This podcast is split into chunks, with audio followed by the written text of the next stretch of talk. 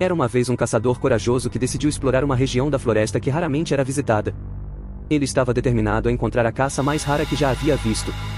Mas o que ele encontrou foi algo muito mais sinistro. Enquanto seguia seu caminho, o caçador começou a notar que algo estava observando. Ele ouvia risos estranhos e folhas sendo amassadas, mas quando olhava ao redor, não via nada.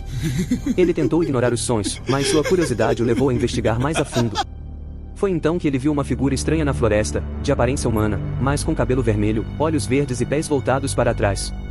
O caçador ficou chocado ao perceber que estava diante do lendário Curupira.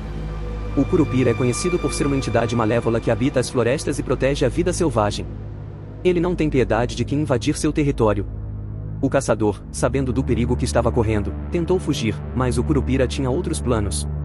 O caçador correu o mais rápido que pôde, mas o Curupira o perseguia implacavelmente. Ele podia ouvir o som dos pés do Curupira batendo no chão atrás dele. Ele sabia que não conseguiria fugir por muito tempo. Finalmente, o caçador tropeçou em uma raiz e caiu no chão. Ele tentou se levantar, mas o Curupira o agarrou pelo pé. O caçador gritou em agonia enquanto o Curupira o arrastava pela floresta, levando-o para o seu covil. O Curupira se divertia com a agonia do caçador, torturando de todas as formas imagináveis. O caçador tentou lutar, mas o Curupira era forte demais. Ele sabia que estava condenado.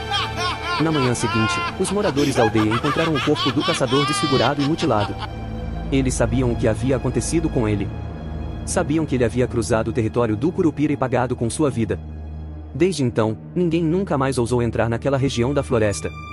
Dizem que se você ouvir os risos do Curupira, é melhor fugir o mais rápido possível, porque ele não tem piedade daqueles que ousam desafiar sua autoridade.